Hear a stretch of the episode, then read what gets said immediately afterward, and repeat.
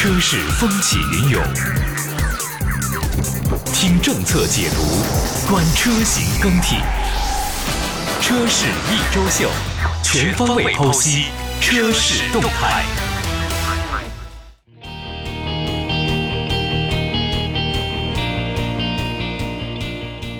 补能、充电、换电，一直是消费者购买新能源车型非常关注的话题。说白了呀，里程焦虑并没有随着科技的进步逐渐减少，而是随着市面上的电动车型越来越多，这持续着。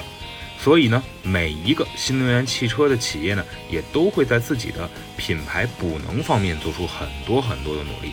我们看到了像特斯拉在大力进行自己的超充站的一个建设，也看到了像蔚来走在了换电、电桩、移动充电的道路上。虽然未来的车型一直以来在自身的续航能力上时不常的都会被吐槽两下，但是近年来越来越多的补能设施的完善，也让不少的未来车主享受到了更多的便利和安心。还记得早年间未来刚刚起步的时候，一次长途旅行的移动补能车的跟随，让不少消费者和吃瓜群众看得十分带劲。这时隔几年之后啊。未来并没有把这件事情当做一个头等大忌，闭口不谈。你不能说啊，这件事儿你千万不能提，而是大大方方的将旧事重提。一方面是对于之前不足的做出了总结，另外一方面呢，也是看得出未来品牌对于现在自身补能事业的一个看重，用之前遗憾当做现在前进的动力。那截止到七月九号呢，未来已经在全国范围内建成了三百零一座换电站。两百零四座超充站和三百八十二座目的地充电站，累计为咱们的用户提供了超过两百九十万次的换电服务和超六十万次的一键家电服务。而就在最近呢，在首届未来的能源日，就是 New Power Day 当中呢，不仅展示了 New Power 的发展历程和核心的技术，并发布了其二零二五的换电站的布局计划。那什么是 New Power 呢？New Power 是依托于未来的能源云的技术，通过未来的移动充电车、充电桩、换电站和道路服务团队，为用户提供全场景的家电服务的能源服务体系。那至于未来的能源云技术，未来的 New Power 会运用。物联网的平台呀，实时监控啊，PowerGo 的一站式的换电运营，以及 Athena 的智能算法平台共同来协作，那从而呢，将换电站、充电桩、移动充电车、电池包、车辆、未来专员，还有咱们的用户进行一个连接，为大家来提供更为高效的补能的家电服务。早在二零二零年的 New Day 上呢，蔚来就发布了自己的第二代的换电站。那站内呢，不仅可以放下十三块的电池包，提升了换电站的容量同时呢，每天的服务的能力也可以达到三百一十二台次。而且呢，未来的车主还可以在车内选择自动泊入，不用上下车就可以完成一键的自主加电。在 New Power Day 当中呢。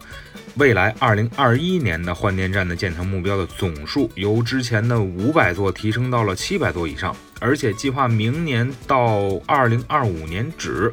国内的呃每年的这个份额呢新增每年会多六百座换电站，让更多的消费者去享受一个换电的便利。那同时呢，未来也会向全行业去开放 New Power 的充换电体系以及 Bus 服务。以及，呃，向智能电动汽车用户去分享 New Power 的建设成果。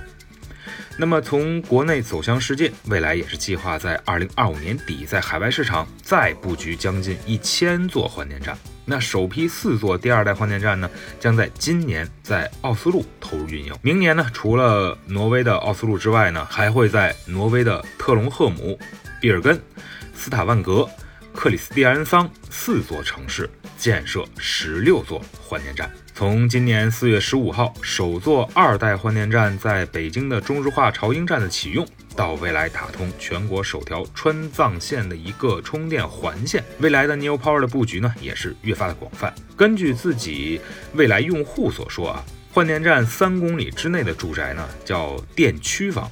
这一范围的使用便利性是不言而喻的。那到目前为止呢，大概有百分之二十九的未来用户住在电区房当中，而未来呢也是提出，到了二零二五年，将会有百分之九十的未来用户的住房成为电区房的管辖范围之内。新能源浪潮持续袭来，不管是充电桩也好，换电站也罢，还是移动补能和我们家用的私人充电桩体系，